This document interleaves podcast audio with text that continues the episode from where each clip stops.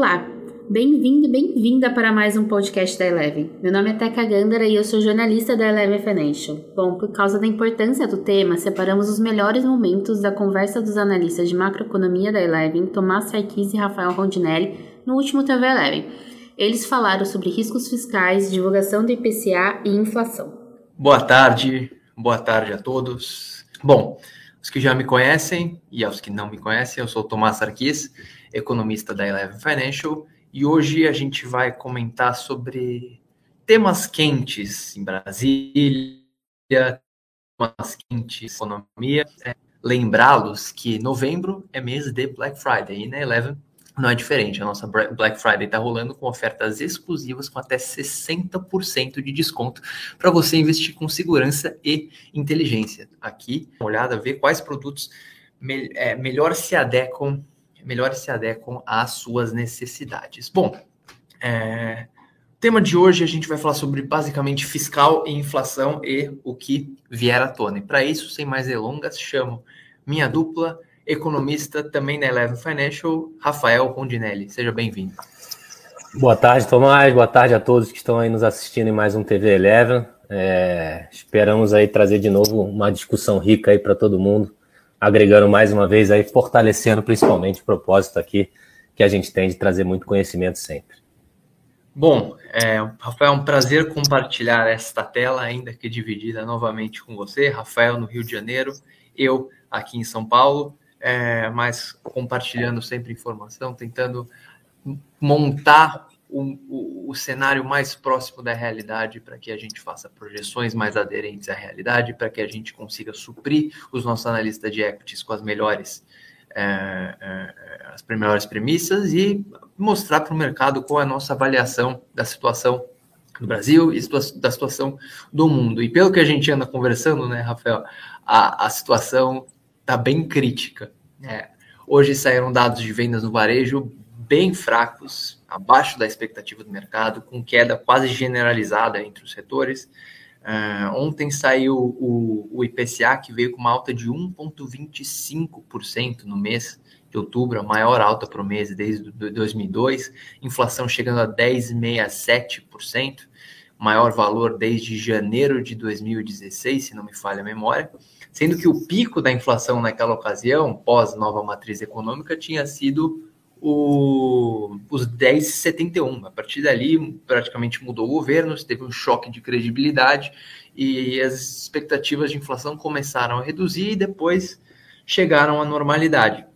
É, agora a gente está numa situação diferente, não tem perspectivas de choques de realidade. E, por fim, aprovação da PEC dos precatórios na Câmara, destaques, é, alguns perigosos, outros necessários, aprovados ou não aprovados o que mostra que a gente segue diante de uma situação delicada, que vai ter volatilidade, que o investidor precisa estar de olho em Brasília, precisa estar de olho é, na economia, precisa estar de olho na inflação, então tem muita coisa para falar. Vamos começar entrando no detalhe sobre a PEC. O que, que você achou da medida? O que, que, você achou da aprovação? O que você acha que foi bom que aprovaram? O que você acha que foi ruim que, que, que não aprovaram? E, e perspectivas para as próximas etapas no Senado? Bom, é, vamos lá. Começando um pouco, você, comentou bem, né, que a, a inflação a gente está num nível próximo aí do pico é, da última vez que a inflação chegou lá aos 10,71%, mas depois daquele momento a gente teve um choque de credibilidade, né, uma mudança de governo que permitiu é, é uma maior ancoragem das expectativas à frente. E não é o caso que a gente vem vivendo agora no momento, né? É, pelo contrário, eu acho que a aprovação da PEC dos precatórios e toda a maneira como ela se deu é, é, acaba, na verdade, trazendo um, um, um, choque negativo de credibilidade do governo em relação às contas públicas. Né? É, dito isso, de maneira geral, a PEC realmente é, dos precatórios é muito ruim. Né? A aprovação dela ali, é, em praticamente todos os seus aspectos, traz é, preocupações e incertezas em relação à regra do teto de gastos, que, como a gente comentou aqui, foi uma regra que permitiu essa a ancoragem, essas expectativas ficarem alinhadas é, no, nas contas públicas, o que permitiu um arrefecimento da inflação, que a gente viu que chegou aí a, a basicamente 2% por outros motivos aí no meio da pandemia, né? É, então, assim, é, a PEC, ela, é, primeiro, muda a regra do teto de gastos, né? É, que era calculado com a inflação acumulada dos últimos dois meses de junho a junho, agora vai ser de dezembro a dezembro. É, por um lado, você poderia argumentar que essa regra faz bastante sentido, dado que você tem é, diversos tipos de despesas do governo que são reajustadas, né, e outros tipos de contrato também que são reajustados através dessa regra. Mas o que, o que acaba pesando muito é, é, é o momento em que você muda a regra dessa maneira que você muda, né? Na verdade, o governo acabou assim é, ajustando aquilo conforme a necessidade atual para encarar aí os projetos que o governo vem, vem tentando emplacar para o ano que vem, né? Principalmente, o, no caso, o, o, o, Auxílio Brasil, né? Que é um aumento em algum nível do valor do, do Bolsa Família, que será extinto aí, segundo as propositivas do governo nesse sentido. Né? Por outro lado, é, é, as outras, é, é, os outros aspectos da PEC, de maneira geral, foram todos aprovados, né? É, o parcelamento dos precatórios a serem pagos no ano que vem e um, um teto né, dos precatórios que também é, é reajustado né, conforme a regra específica que a PEC estabeleceu, o que acaba trazendo uma, uma, uma insegurança jurídica bem relevante também, dado que, em algum nível, né, esse tipo de.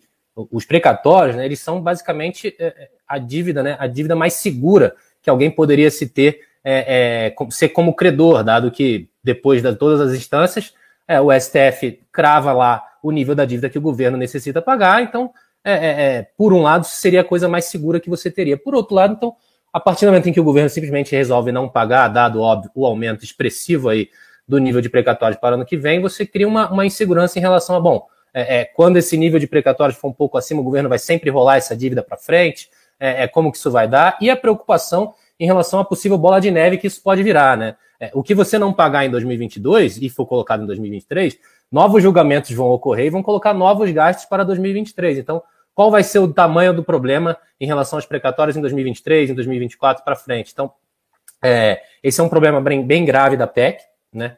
É, e que é, se o governo tivesse, na verdade, uma vontade específica é, de resolver os atuais problemas, inclusive esse aumento da PEC, a regra que eu, que eu comentei de, de, alteração do teto de, de, indexação, de reajuste do teto de gasto, já traria um, um, um, uma, um espaço relevante aí no, no, no, orçamento do ano que vem, que permitiria, é, é, em algum nível, colocar até dentro do, de, dos gastos, aí dentro da, do teto, os gastos com precatórios. Mas, por outro lado, o governo realmente preferiu é, é, adiar, né, parcelar grande parte desse valor, cerca de metade, o que abre aí mais espaço, principalmente é, para as medidas, é, para as emendas parlamentares que, que geralmente são negociadas aí no, no, no, no orçamento, né, na, na, na, elaboração do orçamento do governo para o ano seguinte. Né.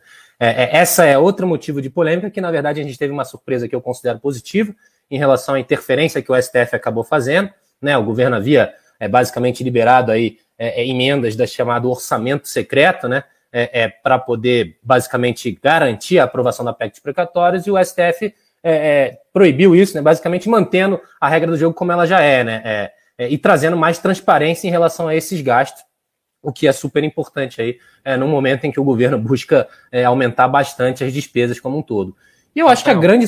Diga. Diga, ter, perdão, te interrompi. Não, desculpa. Não, eu ia falar que eu acho que a grande surpresa positiva foi a, a aprovação de um dos destaques relacionados à regra de ouro, que é, tinha na PEC um, um, um, é, uma, uma suspensão né, da regra de ouro para o ano que vem, e basicamente a regra de ouro ela proíbe o governo de, de emitir dívida para pagar despesas correntes como salário, despesas pessoal e etc.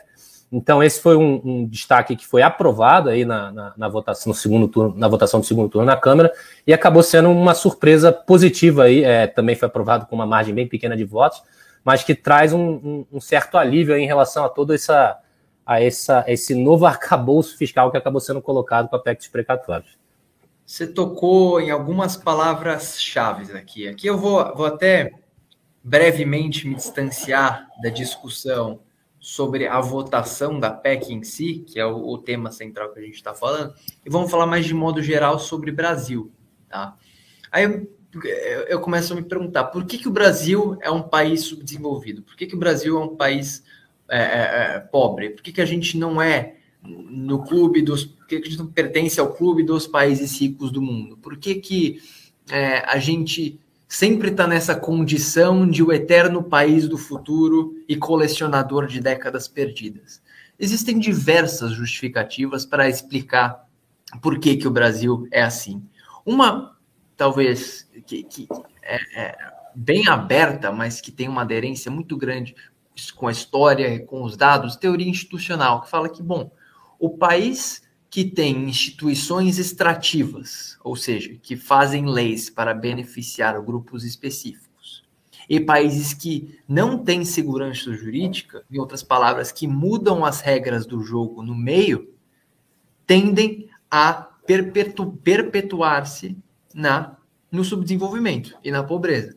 E é exatamente o caso do Brasil. A partir do momento que a gente tem uma regra e, e, que ela não mais se adequa às necessidades políticas do, do governante em questão, é muito fácil você simplesmente mudar essa regra. Isso mostra o quão frágil as nossas instituições são. E é importante lembrar que todo o choque de credibilidade que o Rafael colocou baseou-se na ideia de que o teto de gastos seria a âncora fiscal.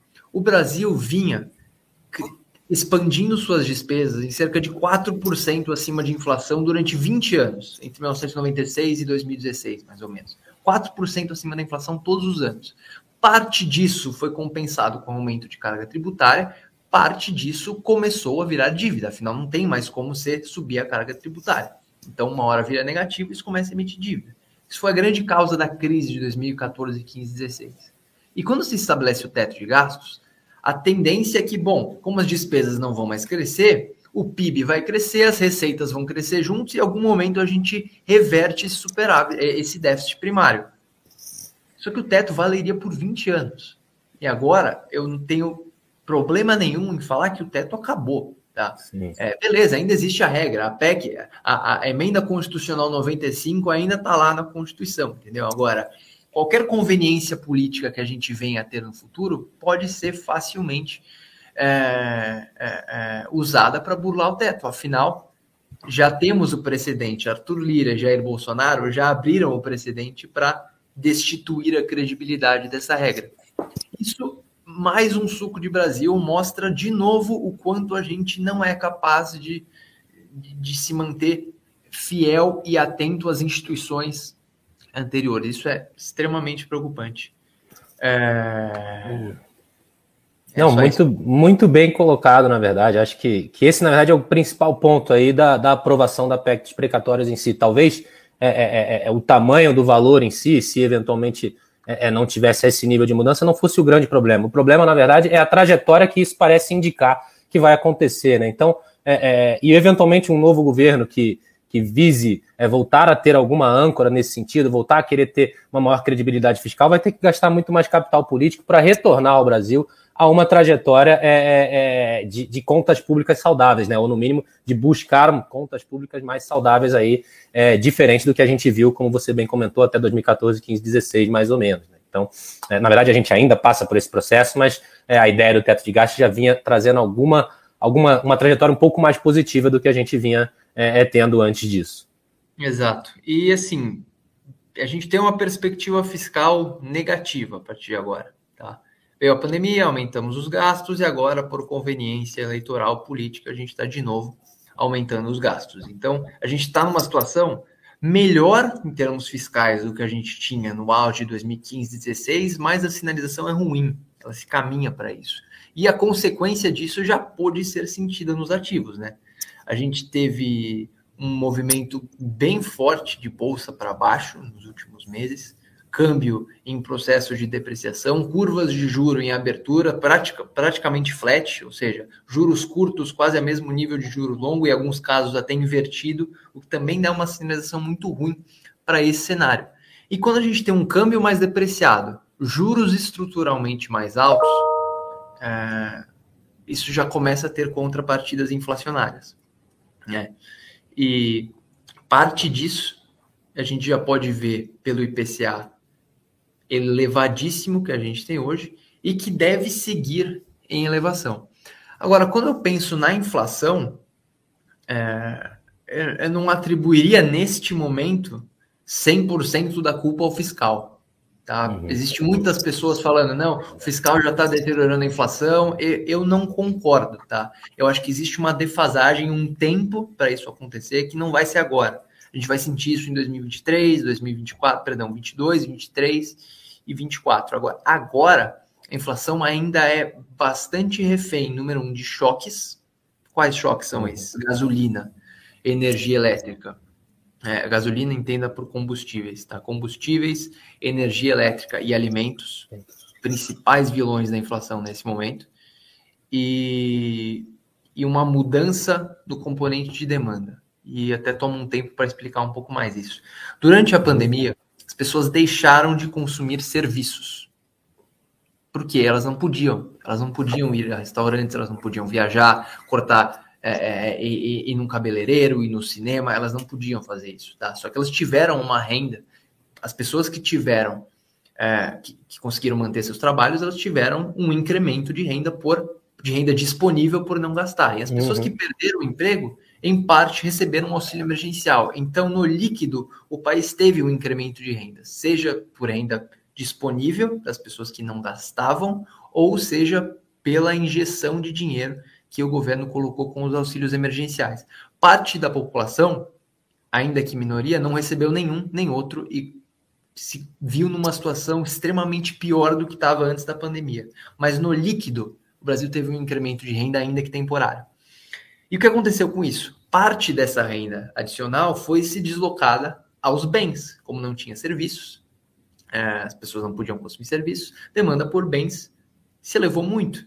Então, é, as lojas se adaptaram ao e-commerce, as pessoas começaram a comprar coisas para suas casas é, é, e, e, mais no supermercado. Então, houve uma demanda muito forte por bens durante a pandemia. Agora, parece que a situação começa a se reverter. Por quê? A gente tem uma reabertura, as pessoas estão loucas para sair de casa, não sei. É, é, é se vocês chegaram aí em algum aeroporto recentemente, mas em véspera de feriado tá uma coisa enlouquecedora. É, aeroportos lotados, restaurantes, bares, tudo lotado, as pessoas loucas para sair na para saírem na rua. E os e, e, os bens que foram o, o, o comércio, né, que, que foi o que guiou a atividade econômica ao longo de grande parte da pandemia, começa a se reduzir enquanto os serviços começam a ganhar relevância. Só que os serviços representam 60%, 70% do PIB brasileiro e grande parte da inflação brasileira. E essa demanda incremental por serviços que a gente está vendo por causa dessa reabertura também é o que vem guiando essa inflação elevada nesse momento. Em resumo, a gente tem choques, a gente tem uma inflação de demanda e, Rafael pode comentar melhor, uma inflação de oferta vindo de escassez de produção. Diga lá, Rafael. Pois é, é, como você comentou bem, acho que muita gente focou muitas vezes que era só um choque de oferta, né? mas você comentou bem o choque de demanda, que mesmo no Brasil, que teve um estímulo é, é, fiscal bem menor do que países desenvolvidos, como os Estados Unidos também, dá pra, é, deu para se observar que o choque de demanda foi relevante. Agora, o choque de oferta, é, que acabou aí pegando principalmente é, os bens de maneira geral, né? A gente segue ainda sofrendo muito com ele. Ele começou muito por causa da pandemia, né? Paralisações de fábricas ao redor do mundo. E, o, como você bem comentou, um incremento no consumo voltado é, única e exclusivamente para bens e não para serviços. Então, você teve um, um desbalanceamento total. É, ainda não temos uma volta, você tem um, uma pandemia que tem é, é, surtos de maneira diferenciada entre os países, então fecha de uma maneira específica aqui, fecha de uma maneira específica lá, acaba ainda é, enfrentando diversas dificuldades, e principalmente relacionado à, China. Né? Eu acho que a China tem uma política de tolerância zero em relação ao enfrentamento da pandemia. Então, dá um caso, por exemplo, em algum porto lá, ele já fecha o porto por alguns dias, sendo que é, é, é um polo é, é industrial extremamente importante, né? não só na própria produção né, né, de diversos tipos de peça, mas também é, é, no deslocamento, né? Os portos acabam sendo extremamente relevantes lá, e, e, e isso trouxe um, um, choque na cadeia global extremamente relevante. Né? Um grande exemplo que a gente, não só a gente, mas muito se falado, são os chips semicondutores, que são basicamente peças que são é, usadas em tudo quanto é tipo de equipamento que a gente usa, né? É, carros é, elétricos, principalmente, computadores, celulares e etc. E eles continuam numa escassez extremamente relevante. É, acho que agora há pouco mesmo, mais uma montadora, mais uma vez, anunciou que deve paralisar alguma fábrica no sul do país por falta de chips semicondutores. E isso também pesa diretamente na, na oferta dos produtos. Né? Então a gente está vendo aí, por exemplo, preço de carro em níveis é, inimagináveis no Brasil. Acho que é, ninguém imaginou que um, um, um, carro popular tivesse chegando a custar cerca de 80, 90 mil reais aqui no Brasil. É, e isso tem muito esse componente do choque de oferta é, em função de basicamente de paralisações e de uma, e um, um, descompasso né, entre a retomada das atividades de oferta e uma demanda extremamente aquecida devido ao mundo é, com uma liquidez muito farta, talvez nunca antes vista. Né? E, e, é importante lembrar que este componente do choque de oferta não é uma coisa só do Brasil, o mundo inteiro vem enfrentando. Aqui no Brasil a gente tem choques de commodities, que, que como, como o câmbio depreciou muito, é, isso impacta muito mais aqui do que em outros países que tiveram um câmbio mais comportado. A reabertura é, também, de certa forma, tem afetado os outros países, mas a questão da oferta, a escassez de insumos, a escassez de chips semicondutores, o impacto que as paralisações na China ou no Sudeste Asiático têm trazido para o preço de bens industriais no mundo inteiro é relevante. Não à toa, a gente vê ontem a divulgação do CPI nos Estados Unidos em 0,9%, com os núcleos, que são as medidas estruturais, subindo 0,6% no mês. Para a gente, 0,6 parece brincadeira. Para eles, é, pois é. Para eles é extremamente relevante. Pensando que a meta implícita do Fed é 2%, é, é mais do que 25% da meta de inflação em um mês. Tá?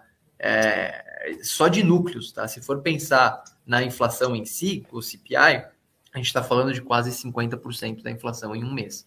Lembrando, claro, que eles olham, o Fed olha o PCI, não o CPI, mas no longo prazo eles tendem, eles tomam a mesma trajetória.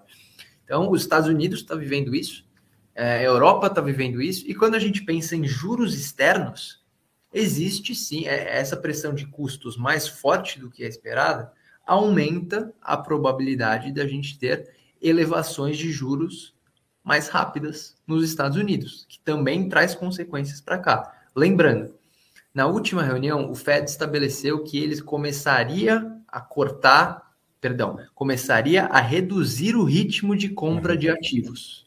Todos os meses, o Fed injeta 120 bilhões de dólares no sistema financeiro. E a partir do final desse mês, isso vai ser reduzido para 105 e no final de dezembro para 90 e a partir dali a gente deve ter um ritmo relativamente gradual no redução do ritmo de compras até chegar em zero, esperamos nós, ao final de junho de 2022. Se a inflação ficar persistentemente alta, isso pode ser um indício para o Fed começar a acelerar esse processo de redução uhum. de compras, ou, ainda pior, antecipar o processo de elevação de juro grande parte do mercado espera que isso ocorra no segundo semestre de 2022, mais para o final do ano. Só que o quanto antes isso acontecer lá, o quanto antes a gente teria que dar uma resposta ainda mais agressiva de juro aqui no Brasil, tá? Lembrando, o Fed, eu vou citar o dado aqui uma frase espetacular que é, é sempre diz muito sobre a política monetária global. O Fed, ele não é o Banco Central dos Estados Unidos, ele é o Banco Central do mundo. Exato. Então, se ele sobe o juro em um ponto percentual lá, a gente tem que subir em 1,5 em dois pontos percentuais aqui para tentar compensar esse efeito. É, esse é o desafio que a gente tem para o ano que vem. E para cá, resta saber o que o Copom vai fazer diante dessa escalada inflacionária. Você acha, Rafael, que o, o, o mercado já tem isso, esse caos fiscal, é, é, essa desaceleração na atividade econômica no preço, ou você acha que ainda existem margem, margens para eventuais surpresas inflacionárias ou reações negativas do PIB e afins? Bom, é, vamos lá. Eu acho que dá para separar de duas maneiras um pouco, né? Acho que pensando num, num, num, cenário interno, né? A gente teve, como você bem mencionou já, uma deterioração muito forte né, do mercado de capitais, com a abertura da curva de juros, uma depreciação cambial muito grande e uma e a bolsa realmente teve uma, uma performance bem negativa nos últimos meses. Então, é, de certa forma, né, é, é como como é o jargão de mercado, o mercado antecipa tudo, né? Então, é, a gente observou bem durante essa semana que tivemos dois dados ruins seguidos, né? O dado de inflação e o dado de vendas no varejo, e mesmo assim é, o mercado reagiu de certa forma positivo é, é, a esses tipos de dados. Isso traz algum, algum alívio em relação de possivelmente o caos interno é, foi precificado, né? Talvez é, é aquela, aquela situação que a gente também comenta, né? Incerteza é muito pior do que uma certeza ruim. Né? A própria aprovação da PEC no Congresso, é, é ela é relevante para trazer menos incerteza, né? De novo, ela não foi boa, mas é, é, é, pelo menos agora você tem noção qual é o tamanho do problema para o ano que vem, né? Então isso é, é como se o mercado, bom, coloca um problema para trás, vamos agora seguir em frente para entender os próximos desafios em relação a isso. Então, eu diria que, que talvez internamente a gente tem indícios aí que, que possivelmente é, o caos foi precificado, né? O problema continua, mas o preço importa, né? Então, talvez a taxa de juros tenha sido é, é, colocada, a taxa de juros não, a, a, curva de juros tenha sido colocada excessivamente acima do que talvez ela realmente seja, né? A própria taxa de câmbio também já, já deu um, um recuo recentemente em relação ao que a gente viu nos últimos meses. Agora, o cenário externo tem se tornado aí cada vez mais desafiador, como você mesmo colocou, né? A gente acaba sendo extremamente dependente do que o Fed vai fazer. É, a inflação lá, como você bem disse, está tá muito elevada também para parâmetros de países desenvolvidos, não só nos Estados Unidos, mas também é, em outros países desenvolvidos, como Europa e etc. Então, é, é, se vier algum problema é, é, externo em relação a isso, uma inflação mais persistente, é, um Fed precisando agir de maneira é, é mais forte em relação a, a, subir juros ou antecipar esse cronograma que a gente comentou aqui, eu acho que é, é a gente vai sim sentir, é, vai talvez necessitar de alguma resposta é, do Copom em relação a isso. Então, fica um pouco um sentimento misto aí, né? Um, um, um, bem atento em relação ao cenário interno e principalmente hoje em dia eu acho que, que o cenário externo. Agora, claro, a gente não pode descartar é, é, é, a possibilidade, a criatividade dos, de, dos nossos políticos aqui de piorar o cenário ainda mais em algum nível, né? Então, é, é, a PEC ainda precisa passar pelo Senado, tudo indica que ela, que ela será aprovada. De novo, ela não é boa, mas ela diminui a incerteza. Mas, enfim, alguma coisa ainda pode vir, alguma surpresinha ainda pode vir é, em relação a isso. É, é, é, o que a gente sempre fala, né, Rafael? É, a gente pode ser o Brasil, mas a gente não pode virar Argentina. é ruim ser o Brasil, mas ser Argentina é ainda pior. Então, essa criatividade que você mencionou dos políticos só nos é, só faz a gente dar um passo, ficar um passo mais perto do que é hoje a Argentina. Então, é, é sempre importante a gente ficar vigilante a esses riscos. Bom, em suma, pessoal, a gente tem para 2022 um cenário desafiador. O externo é delicado, com perspectivas de alta de juro. Aqui dentro a gente tem uma inflação alta e um PIB em desaceleração por causa de problemas de oferta e um banco central completamente atrás da curva, tentando, de certa forma, compensar um erro que ele cometeu no passado. Resultado disso é uma desancoragem muito forte das expectativas, acentuada pela perspectiva de instabilidade fiscal. Por isso, quando a gente for pensar em investimentos, é, mais do que nunca, esse momento exige cautela. Tá? É, a gente tem hoje um, um, uma precificação bastante atrativa quando a gente pensa em pré-fixado. Mas o risco associado a esses produtos pode não compensar é, o ganho que você vai ter com yield, entendeu? Porque é a renda fixa que não é fixa, né? ela oscila, tem marcação a mercado todos os dias. Então esse negócio sobe, desce, depender do que acontecer em Brasília. Não seria prudente você ficar à mercê do que está acontecendo em Brasília e o seu dinheiro ir sofrendo nesse meio do caminho. Em termos de bolsa, é, é, a gente não vamos entrar em detalhes sobre setores, sobre resultados, mas no geral a gente teve uma temporada, está tendo uma temporada positiva no terceiro tri. Então existem assimetrias interessantes na bolsa. Por isso, cabe olhar os relatórios da Eleven, ver com cautela o que a gente está recomendando. A gente tem recomendações de venda, a gente tem recomendações de compra, existem assimetrias interessantes em alguns setores, por isso, acesse o site, aproveita a Black Friday assinem que com certeza vocês vão encontrar muitas oportunidades na Eleven. Vamos para os comentários. É, eu vi alguns, alguns comentários interessantes aqui. É, esse Rafael Rondinelli é provavelmente o melhor comentarista que eu já escutei falando. Somos dois, Joaquim. Rafael é muito bom, tem uma didática excelente e é um prazer imenso trabalhar com ele. Luiz Augusto, Acredito que o Brasil sempre será o mesmo Brasil de sempre, enquanto não enxugar a máquina pública. O problema é que é que quem tem que mudar isso são os próprios políticos e eles não vão deixar. Bom, é o que a gente fala sobre governar para grupos específicos. Existe um lobby tão grande para que o status quo seja mantido que a perspectiva de mudança é muito grande. Ilusão nossa pensar que um governo Temer e a permanência do teto de gastos é, ad eterno iria ser, é, é, iria ser algo perene. Não, foi só um breve oásis nesse grande deserto de instabilidade fiscal que a gente viu. Ah, acho que até pelo contrário, né? A gente passou um começo de ano aí bem bem melhor em termos fiscais do que já era esperado aí pelo mercado, né? E isso trouxe uma expectativa positiva, né? Digo, é, é, reduzindo os gastos com a pandemia, indicadores de endividamento muito melhores, a trajetória voltou a seguir a trajetória que o teto de gastos colocou a gente, né? Infelizmente, é, com essa mudança e aprovação da PEC de precatórios, traz uma nova incerteza, ou seja, o, o possível cenário benigno que estava se criando já foi, é, os políticos já se aproveitaram desse cenário para, de novo, voltar a aumentar as despesas conforme é, a sua vontade. Não, exato. E assim, quando a gente pensa é, em.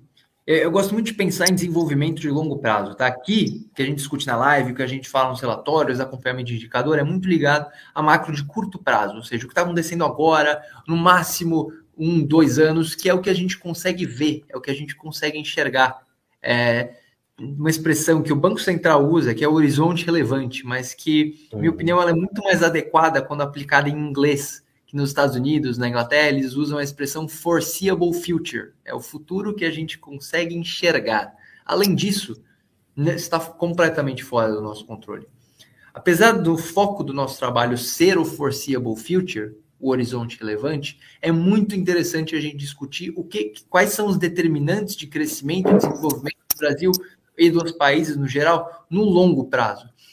E, bom, a gente falou aqui de instituições, a gente sempre fala da importância de uma reforma tributária, de um sistema tributário simples, amplo e, e progressivo. É, redução da máquina pública, como o, o, Luiz Augusto colocou, é fundamental. A gente não pode ter um Estado tão inchado assim. A gente tem que ter um Estado eficiente. Pode ser grande, pode ser pequeno, não importa. Exige de tudo no mundo, mas ele tem que ser eficiente. O Estado brasileiro é tudo menos eficiente. Segurança jurídica. É, a gente tem um sistema judiciário muito lento que atrasa demais a vida do empreendedor aqui no Brasil. Então, assim, a gente tem temas que estavam sendo encaminhados. A gente tinha em 2016 um, a partir de 2016, uma série de medidas que visavam esse, é, esse desenvolvimento, mudar o, o, as determinantes de produtividade no Brasil para que a gente saísse desse eterno crescimento de 1% ao máximo e começar, quem sabe, chegar a 2%, 3% de crescimento potencial. Não artificial, tá? Como a gente tinha na Sim. época da Dilma, tá? Não adianta crescer 10% gastando 10% do PIB. Uhum. então, é, é, é natural. E só que para isso, para que a gente consiga olhar para além do foreseeable future, é muito importante a gente ter o macroeconômico em ordem. Inflação na meta, superávit primário, dívida estável, é, um, mercado, um mercado de capitais eficiente, um sistema financeiro bem regulado e eficiente. E tudo isso, todos os avanços que a gente tem desde 2016, parece que aos poucos vão sendo apagados e a gente vai voltando àquela situação crítica que a gente vivia no passado. Rafael, depois desse meu desabafo, algum comentário? Não, acho que, cara, é, é, é, bem por aí, né? A gente é, é uma, uma expressão bem conhecida, né? O Brasil não cansa de, de perder oportunidade, né? O Brasil sempre voos de galinha em relação à nossa economia aí, que a gente vem, vem vivendo isso nos últimos anos.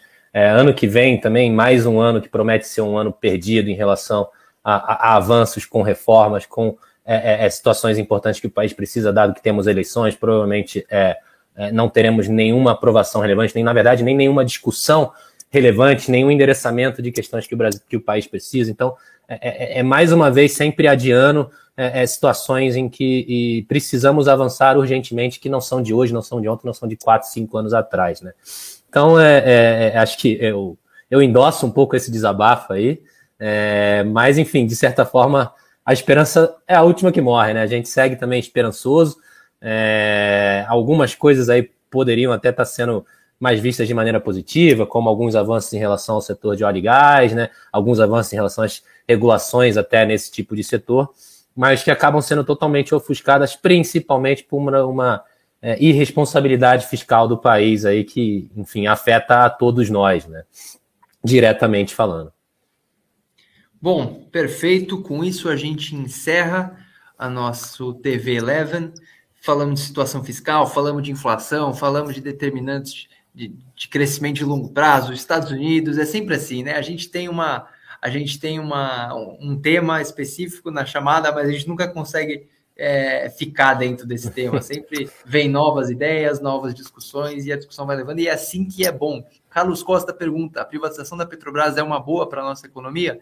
É, eu acho que é, mas sim, esquece porque não vai acontecer. Tá? Exato. É, eu acho que é, acho que faria todo sentido, mas não, não, não tem espaço nesse momento politicamente para isso acontecer. Doraria, seria ótimo, é, em termos de investimento, em termos de sinalização, seria ótimo, mas rumo que o país está tomando, pode esquecer, porque isso é. não vai acontecer. Eu acho que dá até para a gente agradecer o pouco que já foi feito nesse, nesse aspecto, né? Algumas vendas de refinarias, né? A própria BR distribuidora foi sim, sim. É, privatizada também, então assim, acho que privatização da Petrobras é bem utópico. Já houve algum avanço nesse setor é, daquilo que a gente tinha é, até recentemente. Exatamente. Então, é, é, melhor um pássaro na mão do que dois voando, né? É, é, com certeza. E espero que vocês tenham gostado. Até a próxima e tchau. Até a próxima, pessoal. É, fique à vontade aí para mandar comentários, sugestões aí nas redes sociais também. Estamos sempre atentos e até a próxima. Gostou do podcast de hoje? Para assistir a conversa dos analistas na íntegra, acesse nosso canal no YouTube e não se esqueça que a Eleven Financial está com descontos de até 60% nessa Black Friday. Para saber mais, acesse nossas redes sociais. E eu vejo vocês na próxima semana com uma entrevista exclusiva com o analista de real estate, Raul Grego, sobre fundos imobiliários, então vai ser muito legal. E até a próxima!